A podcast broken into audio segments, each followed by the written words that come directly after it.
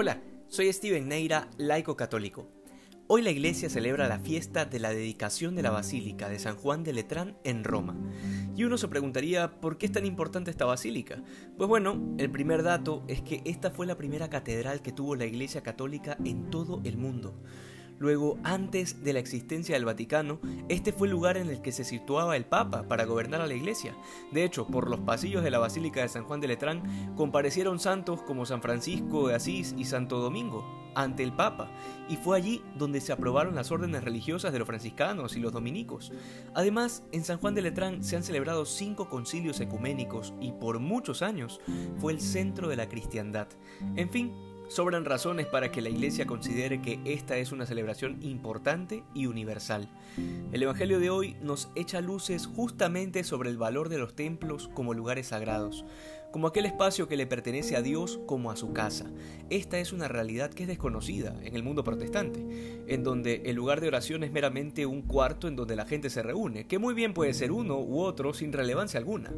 Sin embargo, para la doctrina católica, el templo es un lugar sagrado no por las paredes en sí mismas, no por el suelo o por la estructura, sino por lo que resguardan. Lo que hace que una iglesia se la considere como tal es justamente la presencia real de Jesucristo en la Eucaristía. En una iglesia, Dios no solamente está presente de manera espiritual, por el hecho de ser un lugar destinado al culto, sino que su presencia es real y substancial. Por eso, cuando uno entra a una iglesia, lo primero que busca con su mirada es dónde está el sagrario, dónde está ese lugar en el que el Señor está prisionero por mi amor.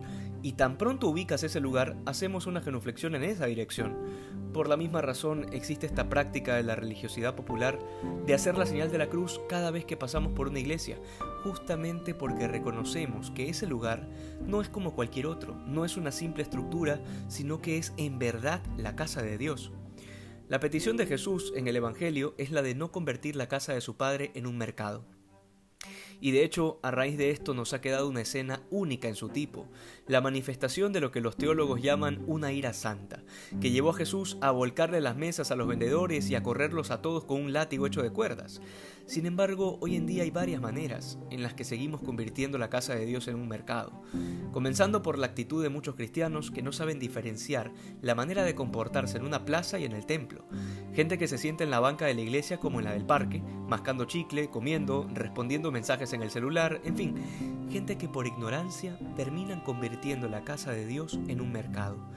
Pero es que además todo esto sucede porque en el fondo no creen en Jesús. Es la misma actitud de los judíos en el Evangelio de hoy, que después de ver la reacción del Señor le preguntan qué signos nos muestras para obrar así. En otras palabras, no creen que realmente Jesús tenga la autoridad, que realmente sea el Hijo de Dios.